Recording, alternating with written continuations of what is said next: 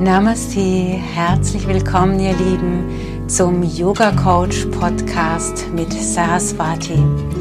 Dein Podcast zum Thema Yoga Philosophie und Persönlichkeitsentfaltung.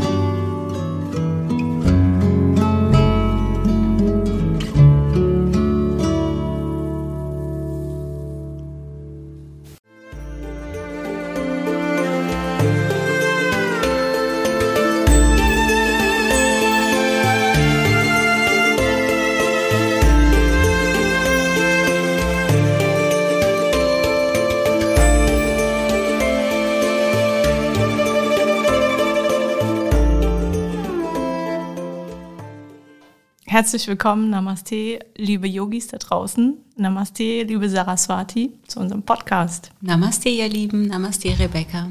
Wir reden heute über Chakren.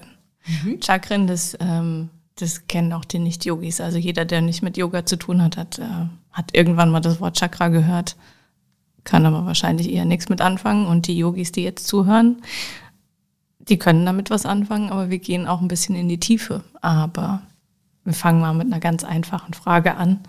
Ähm, was bedeutet es denn für einen Körper aus yogischer Sicht, wenn man krank ist? Also die Chakren spielen da eine große Rolle, wenn jemand krank ist, aus yogischer Sicht, ähm, weil die direkt in Resonanz gehen mit dem Körper, wie so ein Bindeglied zwischen Körper und Seele eigentlich fungieren und äh, übersetzen. Das heißt, äh, die, sie bringen den Körper dazu zu übersetzen, was an Seeleninformation da ist oder an Gedankeninformation. Beides. Mhm. Ich mache einen kleinen Exkurs ähm, für diejenigen, die ähm, damit nicht so vertraut sind. Wie viele gibt's? Wie viele Chakren und wo sitzen die so? Also die meisten Traditionen haben sich auf sieben Chakren geeinigt. Und das erste Chakra ist das Wurzelchakra, das ist am Damm. Mhm. Oder bei den Frauen sagt man auch äh, kurz vor dem Muttermund. Und äh, das ist ein, äh, ja, dann, oder sagen wir mal, wo ist es? Äh, immer wenn du, wenn du den Daumen und den kleinen Finger ausstreckst von deiner Hand. Mhm. So dass der Daumen nach oben zeigt und der kleine Finger nach unten zeigt, so gestreckt, genau. Und du würdest dann am Damm anfangen, den kleinen Finger aufzulegen und gehst dann mit dem Daumen nach oben dann landest du irgendwo kurz über dem Schambein wahrscheinlich. Da liegt dann das zweite Chakra. Und dann drehst du die Hand nach oben wieder. Der kleine Finger oben ist, dann ist da das dritte Chakra, der Solarplexus. Dann drehst du wieder, dann landest du am Herzchakra.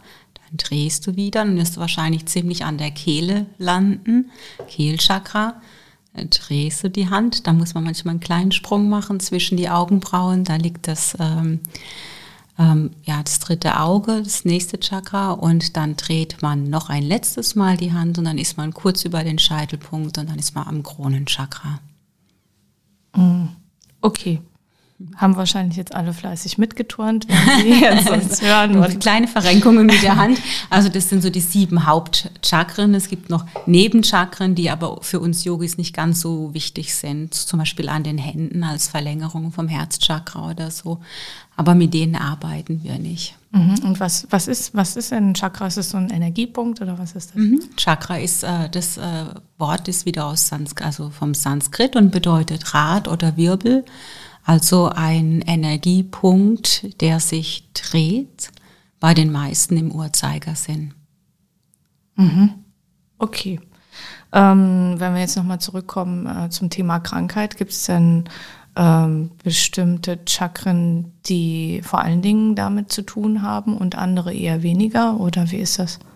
Also wir äh, als, als Yogis oder in der Yogatherapie schauen wir immer ganzheitlich darauf. Also wir heilen ja nicht, ich betone es wirklich, wir heilen nicht, aber wir versuchen äh, den Mensch ganzheitlich zu betrachten, also auf Körper, Geist und Seele Ebene. Und wenn jemand eine Erkrankung hat, dann gibt mir das eine Information darüber, was wahrscheinlich auf energetischer Sicht passiert oder eben nicht passiert.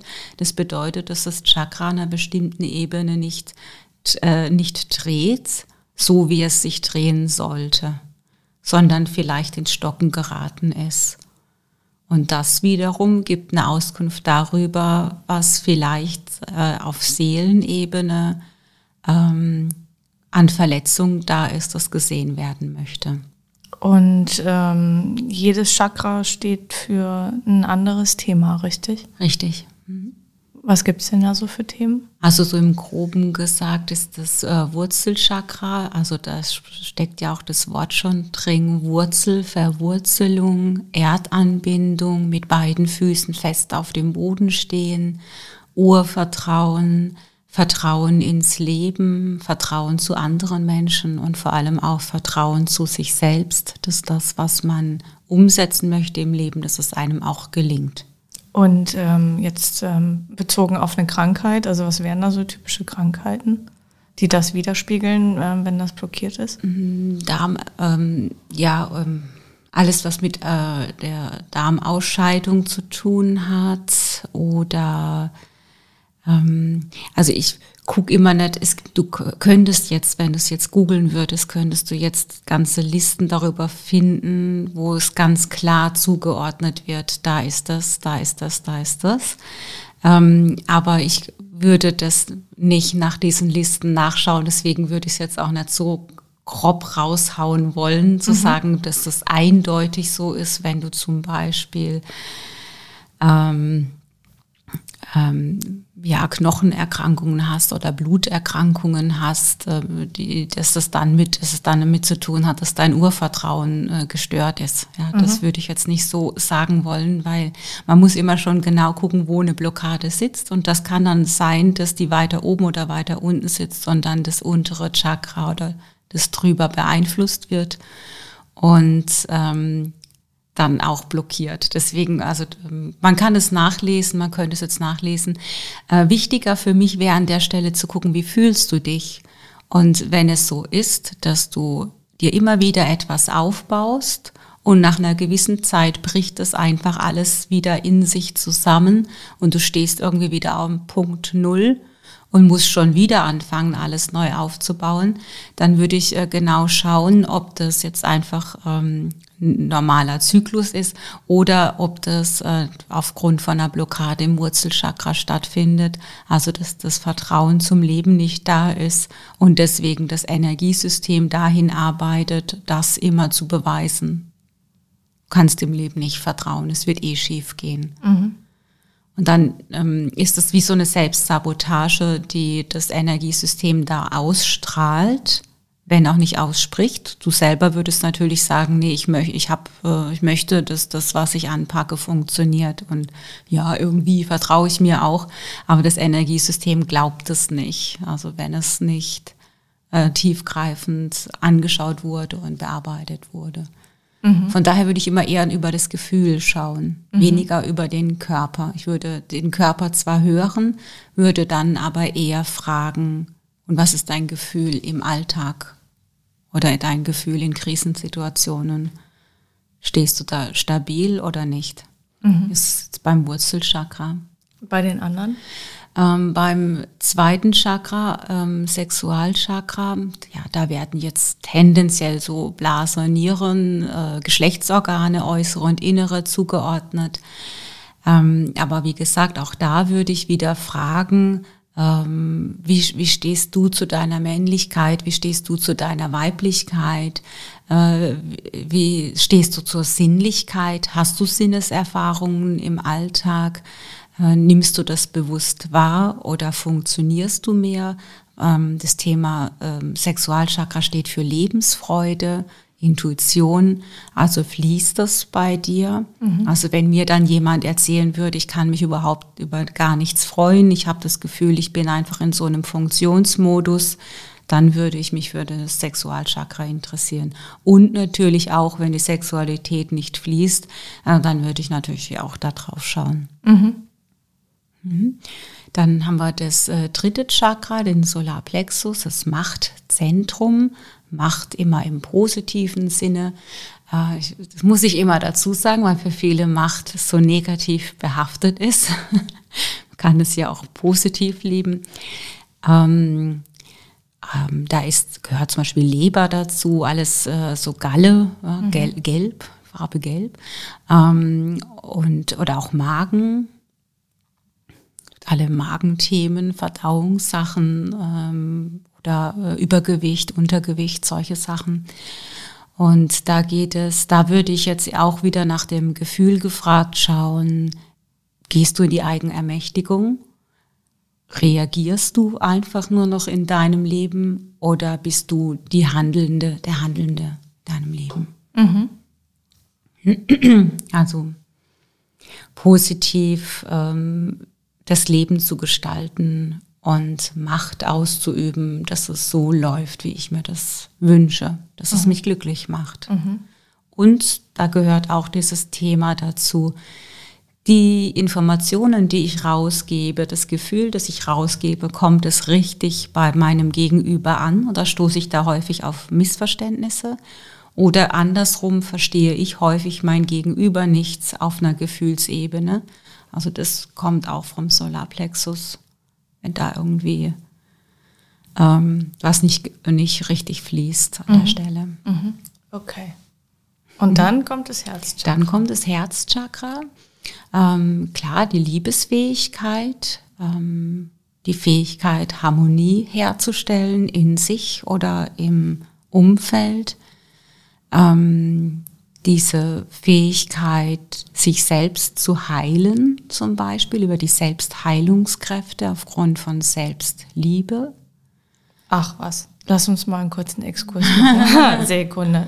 Selbstheilung durch Selbstliebe. Also wenn ich mich genügend selbst liebe, dann kann ich mich auch selbst heilen. Ob das so immer im Umkehr.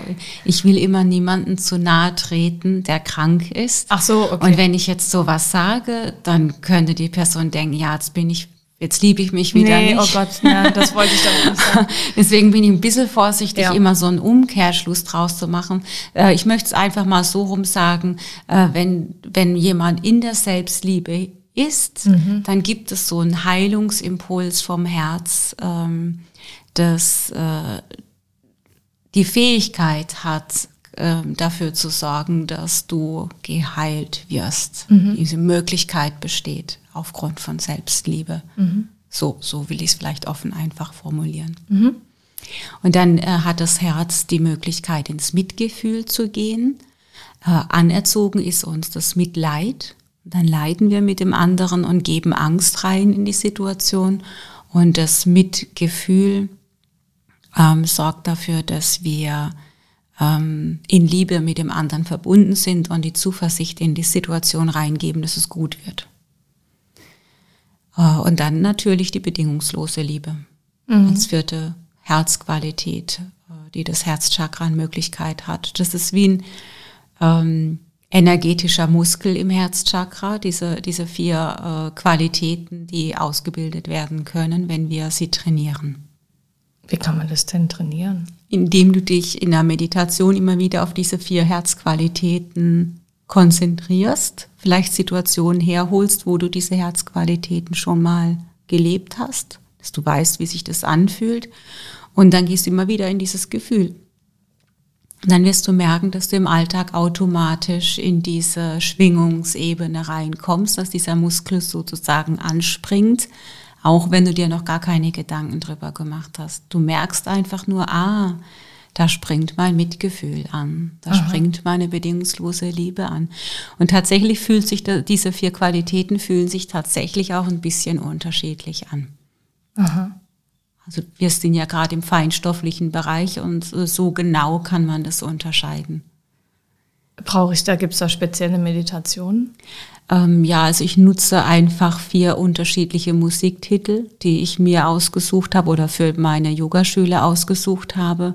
Und wir meditieren dann immer so fünf, sechs Minuten auf das Gefühl, das jeweilige, also auf das Mitgefühl, dann auf das, ähm, auf die innere Harmonie, dann auf die, ähm, das heilende Bewusstsein und die bedingungslose Liebe. Mhm. Diese vier Qualitäten. Mhm. werfe ich einfach nur diese Worte rein. Wenn du sagst, es fühlt sich ähm, unterschiedlich an, dann ist es das, was jeder von uns empfindet. Der Unterschied beispielsweise, wenn äh, mit, Mitgefühl oder Mitleid im Unterschied zu ähm, Ich liebe jemanden, das sind ja zwei unterschiedliche Gefühle, das meinst du damit? Oder ist, verbindest du damit noch was anderes? Ja, nee, das Unterschiedliche ist eine, es fühlt sich energetisch unterschiedlich an, ob ich mit Leide, mit Fühle oder in einer bedingungslosen Liebe bin. Ja. Genau, ja. es macht etwas anderes in mir. Ja. Okay. Aber es kann ja jeder selbst ausprobieren.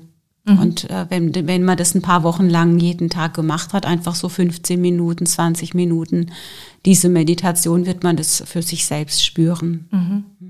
Bin ich von überzeugt. Dann haben wir noch ein paar andere Chakren. Genau, dann haben wir das, Her äh, das Kehlchakra. Ähm, das ist der kreative Ausdruck oder die Fähigkeit, ähm, sich Raum zu nehmen äh, oder über eigene Gefühle zu sprechen. Mhm sich abzugrenzen. Ähm, ja, das ist das Kehlchakra. Mhm. Und dann haben wir das Stirnchakra zwischen den Augenbrauen. Das ist äh, die mediale Fähigkeiten.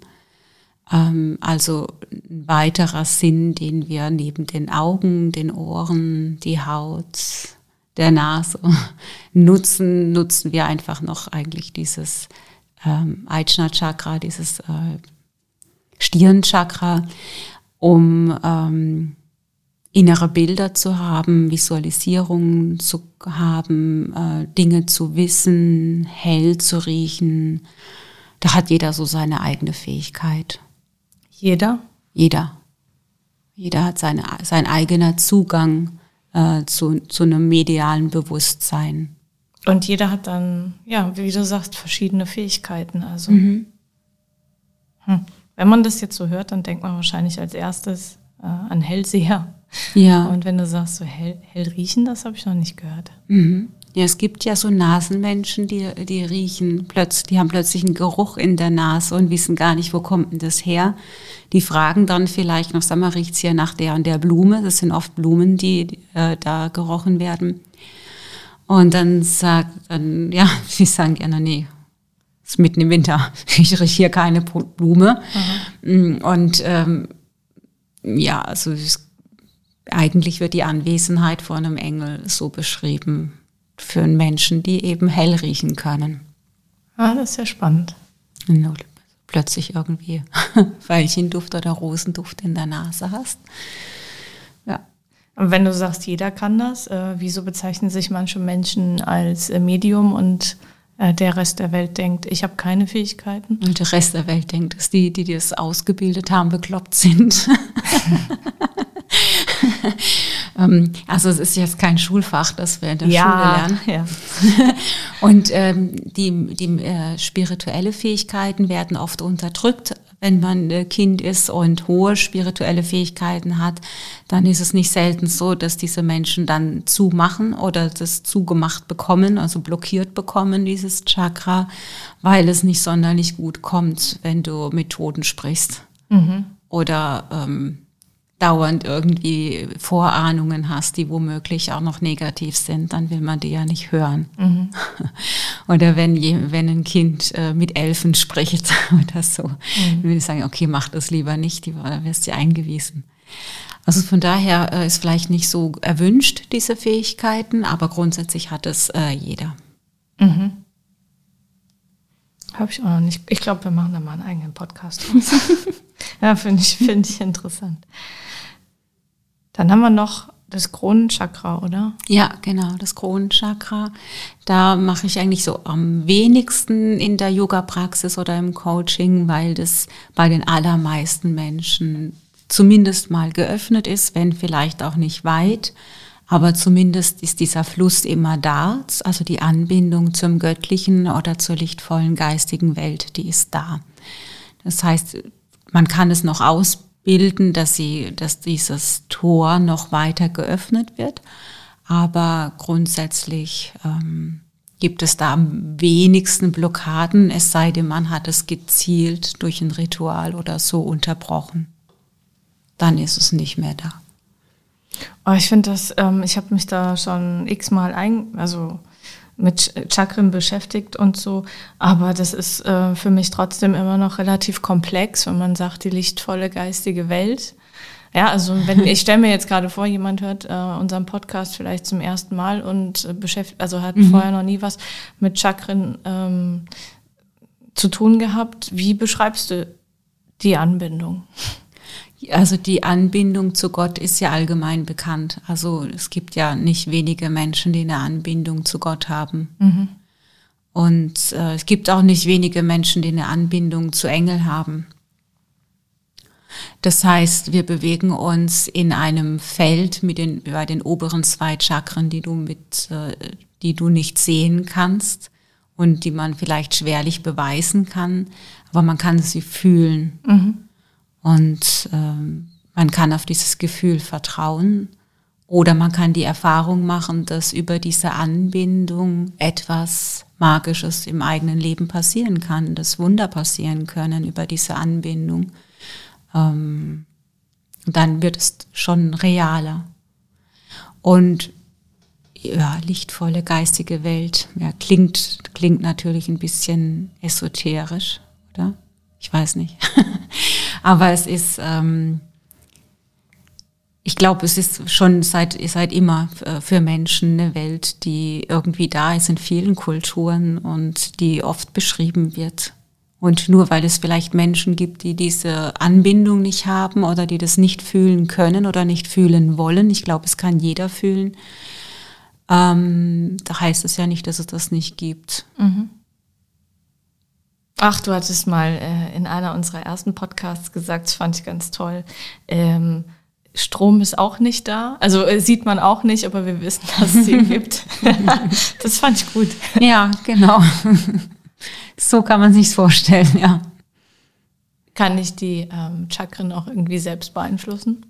Wir beeinflussen die im Yoga ständig selbst und umso fortgeschrittener der Yogi ist, umso mehr beeinflusst er seine Chakren, weil er weiß, wenn die Chakren fließen, wenn die ineinander greifen wie Zahnräder und dass ja, die Schmiere da ist und nichts blockiert, äh, dass man dann äh, auf den unterschiedlichen Ebenen gesund bleibt dass mhm. man eine extreme mentale Stärke hat, dass man körperlich sehr gesund ist, dass man sehr, sehr frühzeitig schon spüren kann, oh, da bahnt sich etwas an, ich bin auf energetischer Ebene blockiert, da fließt etwas nicht, also arbeite ich schon auf energetischer Ebene daran, dass es wieder fließt, damit sich das gar nicht erst auf körperlicher Ebene manifestieren muss. Mhm. Hm umso feinfühliger man geworden ist für das eigene Energiesystem, umso ähm, äh, mehr steht man ja im Kontakt mit sich und weiß, äh, um was es gerade geht, was man gerade so hat, mhm. wo man arbeiten kann. Mache ich, mach ich das dann über Körperübungen oder über Gedanken? Ähm, über Visualisierungen, über Farben. Chakren reagieren sehr stark auf Farben oder eben Bilder, ja, weil es ja eine Kommunikation mit der Seele, die wir da betreiben. Und die Seele mag immer Bilder oder Klänge, Klangschalen, Musik. Dann natürlich die Asana-Praxis, die Yoga-Praxis. Wir hatten schon lange kein Hatha-Yoga mehr. also natürlich Hatha-Yoga. Also dafür ist ja Hatha-Yoga, dass wir äh, auf die Chakren einwirken. Also wir dehnen den Körper und wir komprimieren den Körper. Und durch dieses Dehnen und das Komprimieren wirken wir nicht nur auf die Muskulatur, sondern wir wirken auch auf das Energiesystem. Mhm. Das ähm, ja, ist die Schmiere. Mhm ähm, durch, durch zum Beispiel, also ich finde es immer Herzchakra am leichtesten zu erklären, weil das die meisten Menschen bestimmt schon gefühlt haben, wenn man in Trauer ist, dass man so einen Stein auf dem Herz hat, dass sich das so zusammenzieht, dass es eng wird. Äh, wenn man es beschreiben würde, wie das aussieht, wird man vielleicht sagen, es ist dunkel oder es ist hart, wie ein Stein eben, der im Herz ist. Und wenn wir im Yoga diese Herzöffner machen, die Arme ausbreiten, den Brustkorb dehnen und in die Beweglichkeit der Brustwirbelsäule gehen, äh, dann wirkt es eben auch aufs Herzchakra. Und wenn wir das sehr intensiv machen, dann merkt man manchmal, dass vielleicht in, in der Schlussentspannung irgendwie Tränen fließen. Ähm, einfach weil etwas losgelassen wird, das da an der Stelle auf energetischer Ebene eng war. Mhm. Und danach fühlt man sich befreiter und glücklicher wieder. Mhm.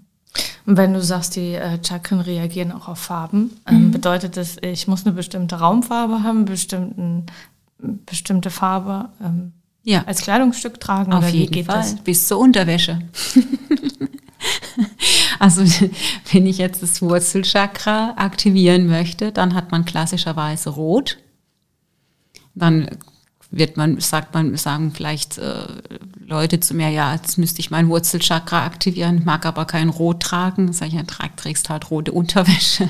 Oder du isst rot, Tomaten, Kirschen, Erdbeeren, rote Säfte, Johannisbeeren und, und, und. Mhm. Alles, was rot ist. Oder du streichst dir deinen Raum in einem hm, schönen Rot. Rot. Oh ja gut, vielleicht nicht so ein quietschiges ja. Rot, aber so ein Bordeaux-Rot oder so, je nachdem, was das für ein Raum ist. Das kann schon echt schick sein, zumindest eine Wand oder so. Ja. Und dann weiß ich, dass also immer, wenn ich dann auf diese Wand schaue oder auf die Blumenvase, die ich da hingestellt habe, es muss ja nicht eine ganze Wand sein, ähm, wirkt es auf mein erstes Chakra und äh, wird, es wird genährt dadurch, es mhm. wird geheilt. Und so hat jedes Chakra seine eigene Farbe. Wie lange muss ich denn so eine Farbe tragen oder angucken, bis, bis da was passiert? Ja, man sollte es spüren. also die, die Yogis sagen immer, glaube nichts, wenn du es nicht selbst erfahren hast. Das heißt, probier es einfach aus und wenn du das Gefühl hast, diese Farbe tut dir irgendwie gut, dann machst du das so lange, wie es dir gut tut. Mhm. Und dann irgendwann wirst du vielleicht vorm Kleiderschrank stehen und feststellen, hm, die Farbe ist es nicht mehr, irgendwie brauche ich gerade eine andere Farbe. Mhm.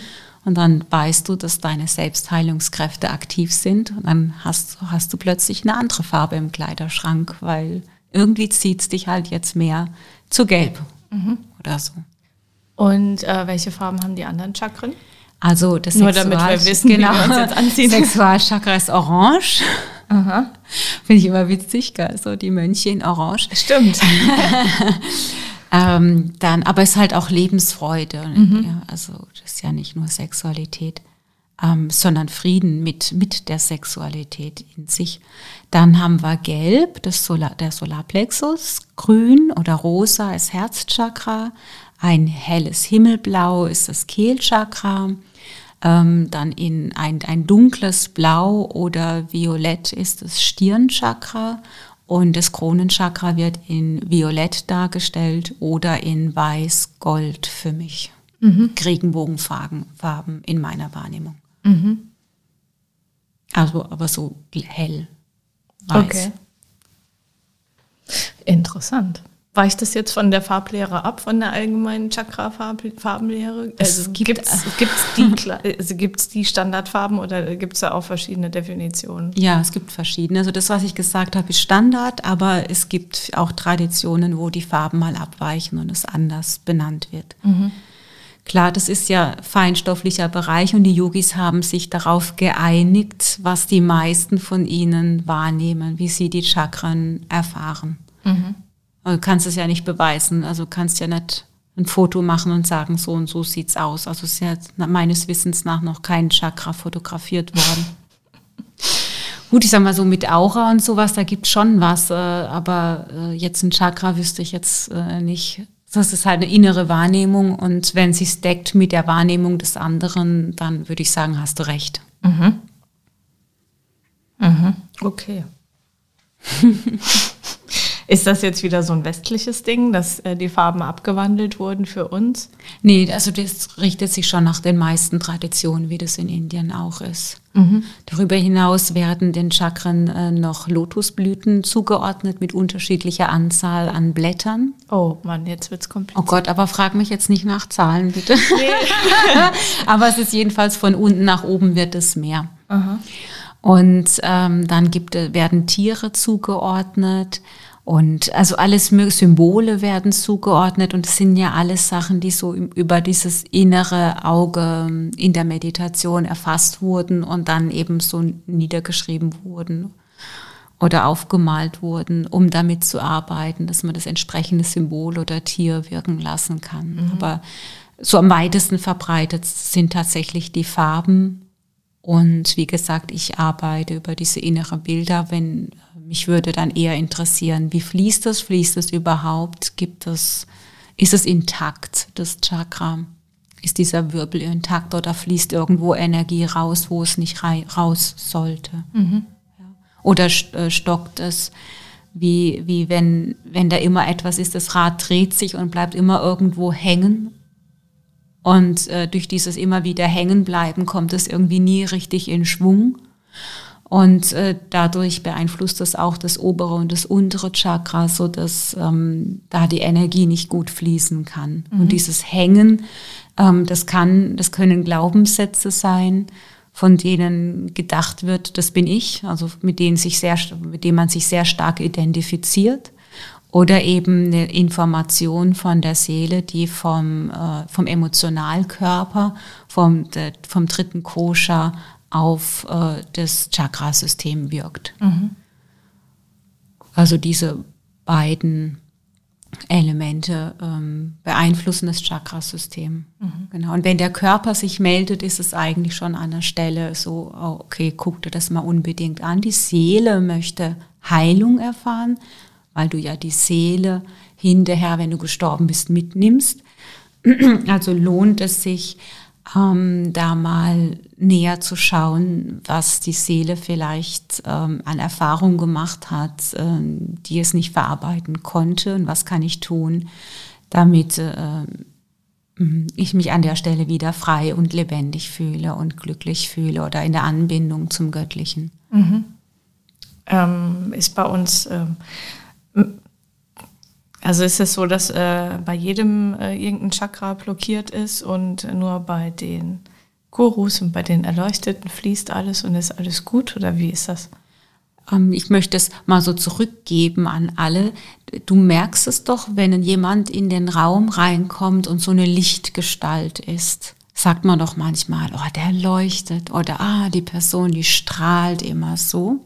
Ja. Oder man hat so das Gefühl, man möchte ganz nah sein einer Person oder man fühlt sich glücklich in Anwesenheit dieser Person. Ach, ich dachte, das wäre Liebe. Ähm, auch ja, aber es ist, ähm, das hängt schon stark davon ab, wie die Chakren fließen. Wenn die fließen, wenn die aktiv sind, dann strahlt das ja auch nach außen. Das ist ja Energie. Mhm. Und umso mehr Energie in dir fließt, umso mehr hat die Energie die Möglichkeit, in deine Aura auszustrahlen. Und dann wird es wiederum von anderen Menschen wahrgenommen, was dazu führt, dass die Menschen gerne in deiner Gegenwart sind mhm. und es das Gefühl haben, du strahlst irgendwie. Mhm. Während andere Menschen, die ähm, vielleicht kein Bewusstsein haben äh, zu ihrem Energiesystem oder die auch sehr negativ sind, genau das Gegenteil ausstrahlen. Man hat das Gefühl, man möchte irgendwie nicht in der Nähe sein. Mhm. Und das hängt von den Chakren ab. Okay. Also von daher, jeder Mensch hat die Möglichkeit, sich strahlen zu lassen. Mhm. Ausstrahlung. Ausstrahlung. Mhm. Okay.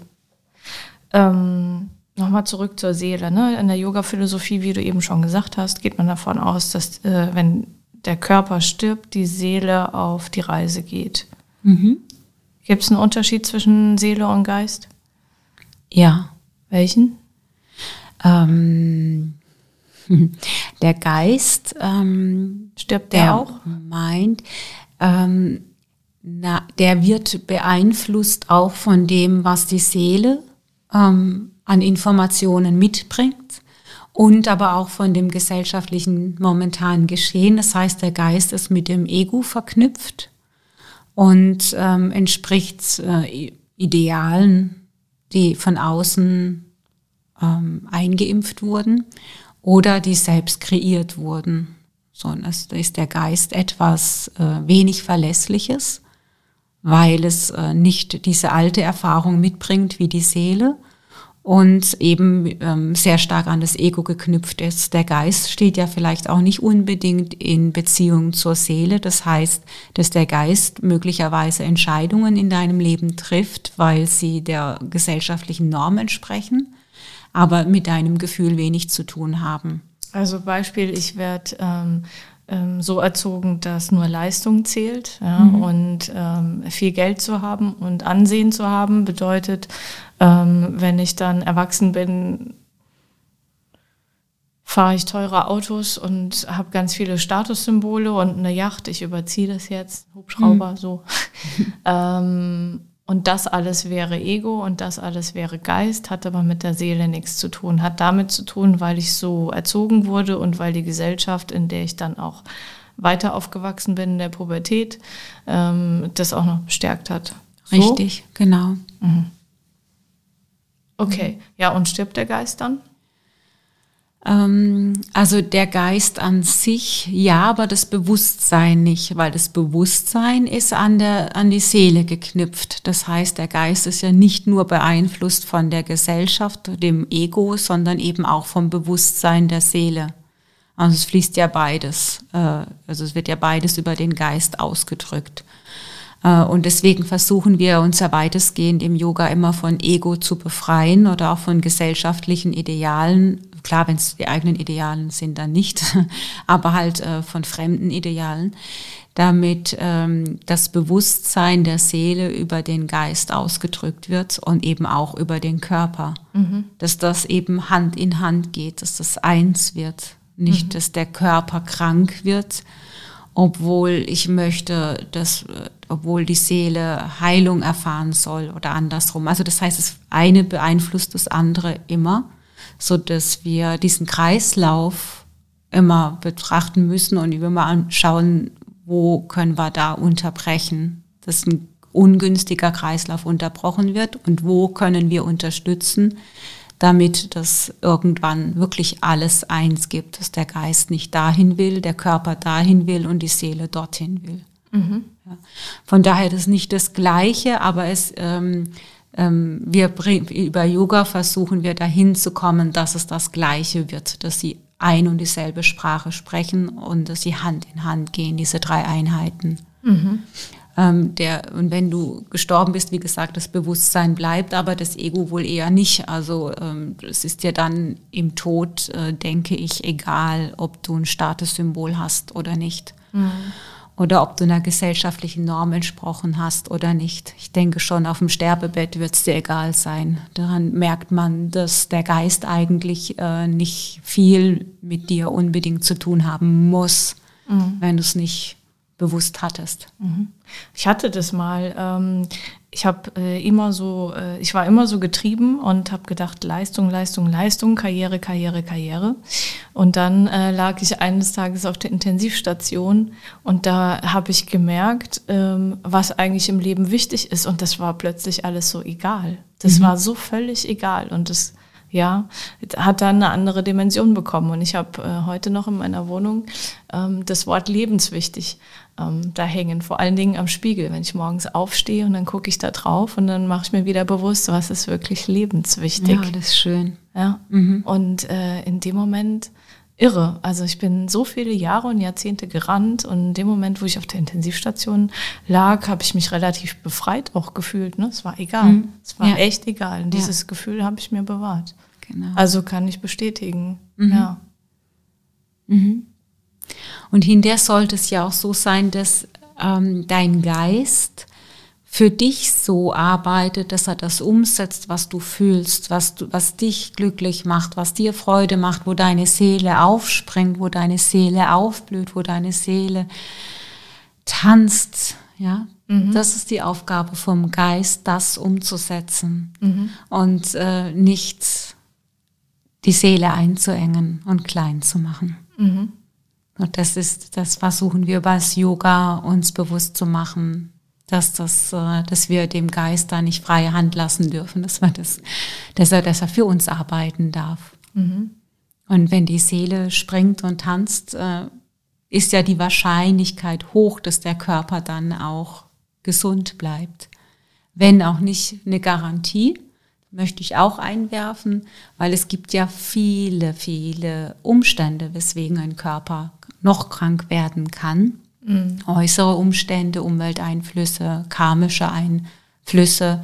Also das ist ja sehr, sehr komplex. Ich vereinfache das hier natürlich einfach immer nur, dass es verständlich wird. Aber diese Komplexität und diese Multidimensionalität einer Seele oder von uns Menschen, die, wir sind ja multidimensional, müssen wir immer in der Yogatherapie im, im Blick haben, im, im Coaching im Blick haben ähm, dass wir versuchen, das ganzheitlich und zu verstehen, warum ist jemand krank. Mhm. Also ganzheitlich nicht nur Körper, Geist und Seele, sondern multidimensional auf den unterschiedlichen Ebenen, Karma, Dharma, bla bla blub. Sehr komplex. Äh, Brauche ich denn, ähm, wenn ich jetzt nicht ständig äh, Yoga praktiziere oder noch, noch ganz am Anfang bin, ähm, brauche ich dann den Impuls von außen, also ein Yogalehrer oder ein yogalogisches Coaching? Oder kann ich, kann ich das mit den Chakren irgendwie auch für mich selber umsetzen und mhm. Energie folgt der Aufmerksamkeit. Das heißt, wenn du Yoga praktizierst und keine Energie auf die Chakren verwendest, also nichts, dich darauf nicht konzentrierst, dann wird es zwar eine Wirkung haben, aber halt so ein bisschen. So mhm. nebenher. Es wird seine Wirkung haben, aber ja.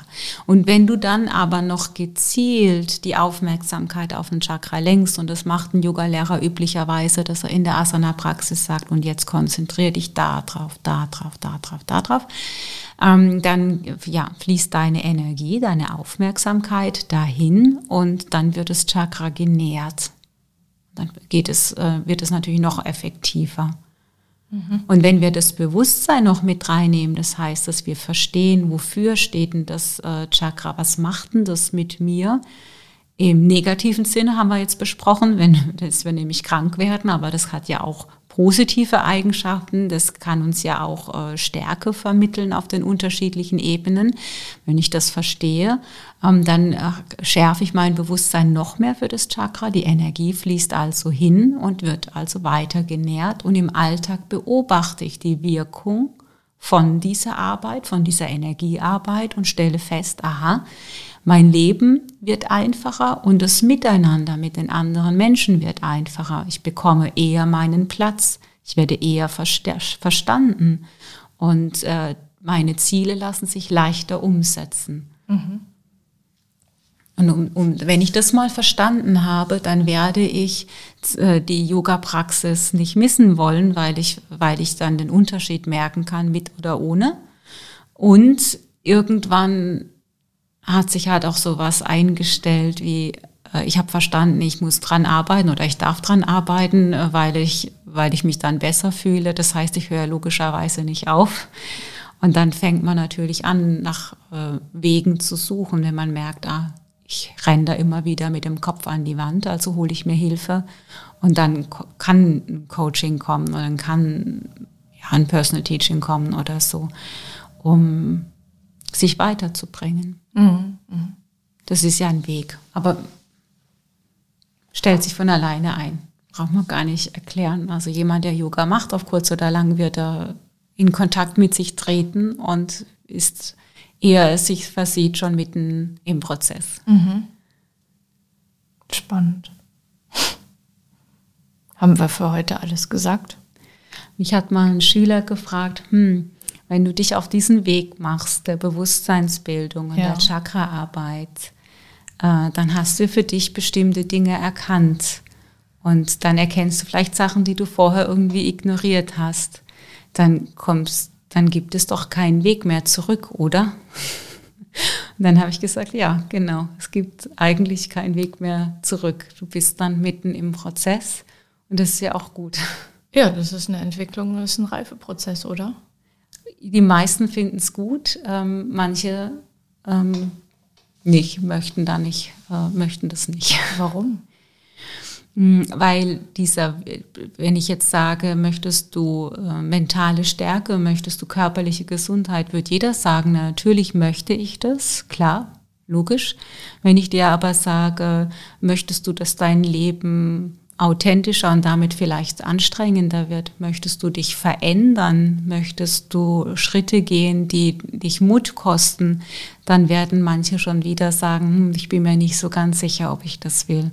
Und genau das ist der Punkt äh, bei der Chakra-Arbeit, dass man sich darüber ähm, bewusst wird, äh, auf kurz oder lang, äh, dass es Mut erfordert und dass es Veränderung mit sich bringen wird weil, ähm, weil einem unter Umständen dann Dinge bewusst werden, ähm, die man vorher so nicht gesehen hat, mit denen man sich auch irgendwie arrangiert hat und die man dann aber plötzlich nicht mehr ignorieren kann im Leben oder wie? Ja, weil damit das Tanzen der Seele entfacht wurde. Und wenn sie mal anfängt zu tanzen, möchte sie tanzen. Das heißt, es spielt keine Rolle mehr, was dein Ego hier zusammengebastelt hat oder und äh, was vielleicht bequem ist, sondern es ist wichtig, deinen Weg zu gehen. Und wenn dein Weg anstrengend ist, dann wird es halt anstrengend. Wenn er Mut erfordert, erfordert er Mut. Es erfordert immer Mut, wenn du du selbst sein möchtest. Mhm. Und bei der Chakra-Arbeit äh, ist es ähm, der leichtere Weg zu sagen, ich mache es freiwillig und aus einer Freude heraus und aus einer Liebe heraus. Äh, und äh, viele warten aber, bis der Druck so groß wird, bis das Chakrasystem so an die Wand gefahren ist, dass der Leidensdruck so hoch ist, dass man eigentlich gar nicht mehr anders kann, sondern sagt, okay, jetzt gehe ich auf, gehe ich diesen Weg. Mhm. Und der fortgeschrittene Yogi wartet eigentlich nicht mehr, bis er leidet, mhm. sondern taucht ein in dieses, in diesen Tanz. Mhm. So möchte ich es verstanden haben. Mhm. mhm. Ich, ich versuche gerade nicht zu sagen, habe ich verstanden. ja. Ich kann dir gedanklich halbwegs folgen. ja, nee, finde ich spannend. Ja. Jetzt alles gesagt? Mhm. Ja, so können wir es mal stehen lassen. Sicher? ich denke schon. Dann gehen wir in einer der nächsten Episoden mal zum yogalogischen Coaching und gucken, was man damit, mit dem, was wir heute so erzählt haben, dann im nächsten Schritt macht. Ja, gerne. Mhm. Ja? Mhm. Okay.